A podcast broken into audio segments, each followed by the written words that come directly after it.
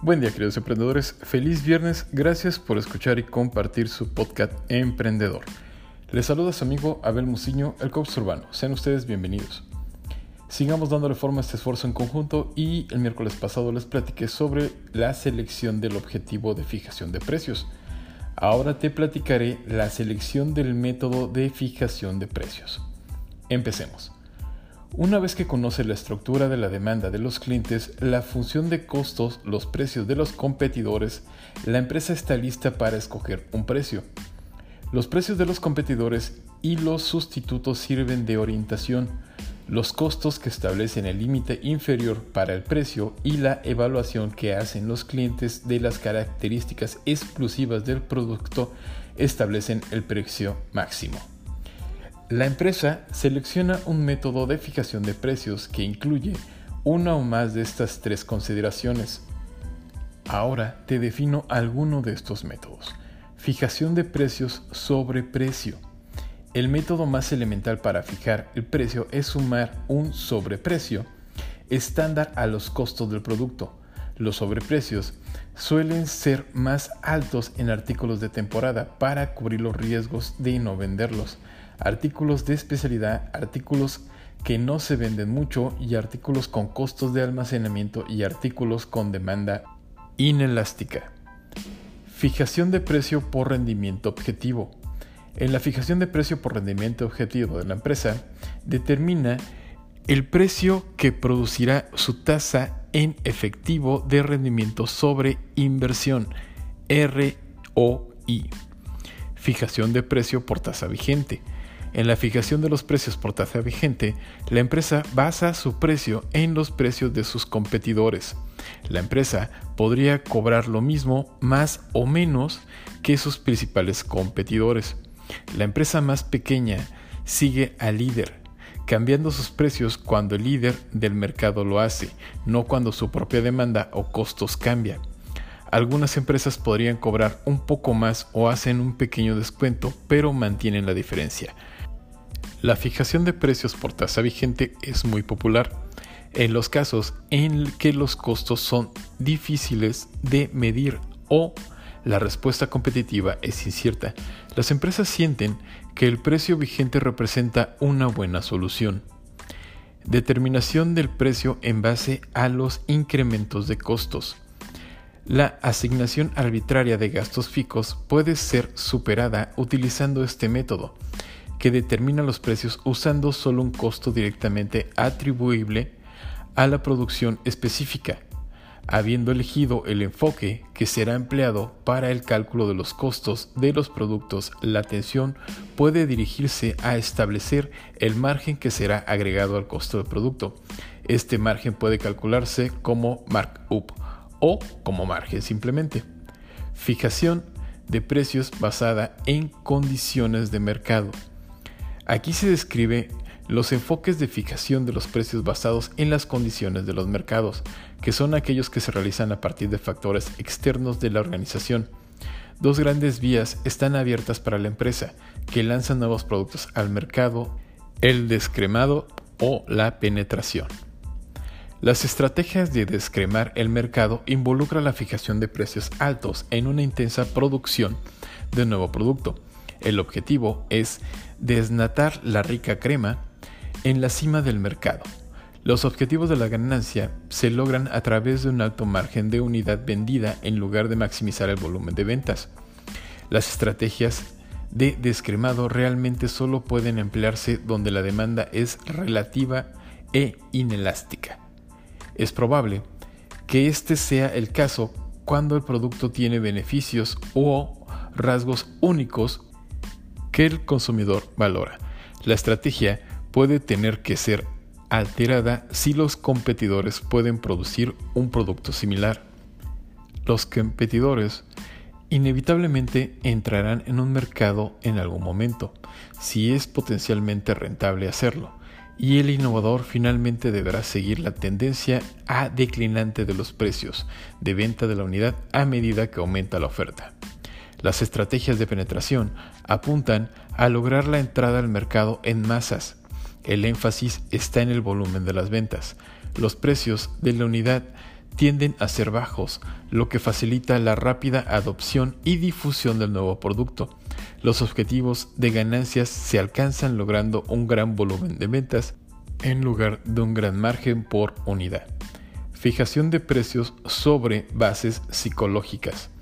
La fijación de precio tiene dimensiones psicológicas, así como económicas, que deben ser tenidas en cuenta a tomar sobre las decisiones de fijación de precios. La fijación de precios según la calidad, cantidad, precios extraños, fijación de precios según líneas y precios habituales. Son formas de fijar el precio sobre bases psicológicas apelando a las emociones de los compradores. Fijación de precios según la calidad.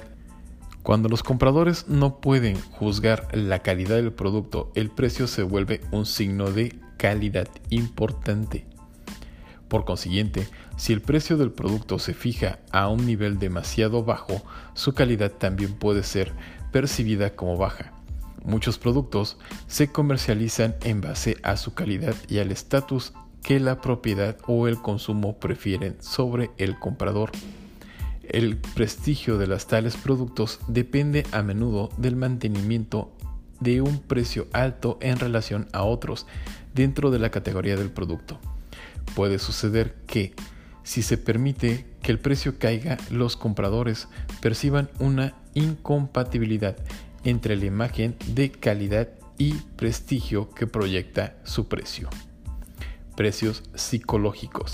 Los precios extraños pueden crear la ilusión de que el producto es menos costoso para el comprador de lo que realmente es. Por ejemplo, un precio de 9.99 se refiere a 10, supuestamente porque el comprador se enfoca la atención en los 9. Fijación de precios según líneas. Dado que la mayoría de las organizaciones comercializan un rango de productos, una estrategia de fijación de precios eficaz debe considerar la relación entre todas estas líneas, productos, en lugar de ver cada uno de ellos de forma aislada. La fijación de los precios por líneas de productos consiste en la práctica de comercializar la mercancía de un número limitado de precios. Estos precios puntuales son factores importantes para lograr la diferencia de las líneas de producto que permiten a la compañía servir a varios segmentos de mercado. Puedes constituir una estrategia eficaz para ampliar el mercado agregando nuevos usuarios. La habilidad de la fijación de precios por líneas descansa en la selección de diferencia de precios, que estén suficientemente apartados como para que los consumidores puedan distinguir entre ellos, pero no tan separados como para que quede un hueco que pueda ser llenado por los competidores. Precios habituales. En algunos mercados y en caso de ciertos productos de bajo costo y en algunos casos alimentos de primera necesidad, existe una amplia resistencia a aumentar los modestos precios.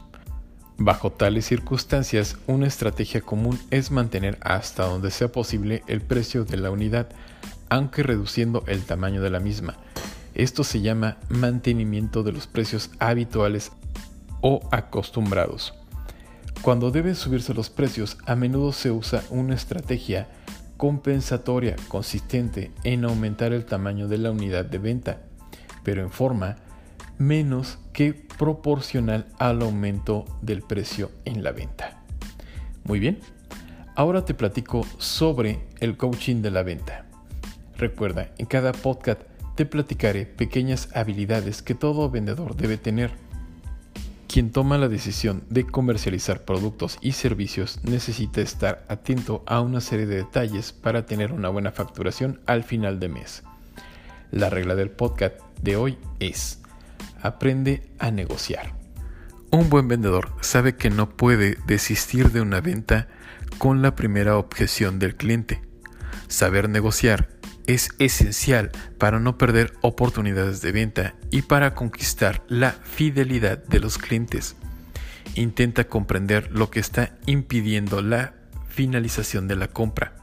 Refuerza las ventajas de tu producto y muéstrale al cliente por qué el producto es realmente el ideal para solucionar sus problemas.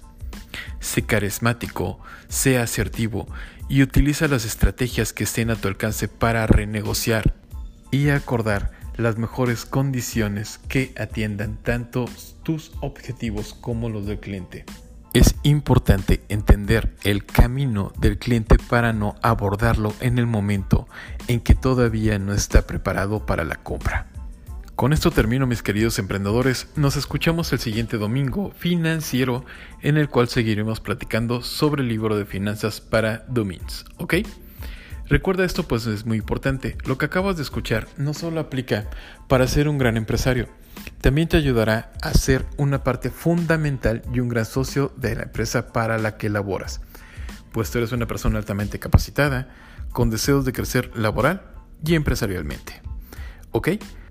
Por favor, síganme en Instagram, Twitter, únanse a mi grupo de Facebook Emprendedores Jalapa, busquen mi perfil Godín en LinkedIn y en todos me encuentran como Abel Muciño, el coach urbano. Compartan y hagamos crecer esta comunidad. En lo personal creo firmemente que el conocimiento no se comercializa, el conocimiento se comparte. Por tal razón les pido por favor ayúdenme a seguir compartiendo. Recuerden, ustedes son personas muy importantes y muy valiosas. No permitan que nadie les diga lo contrario. Mucho éxito su camino, mis queridos oyentes, y hasta la próxima.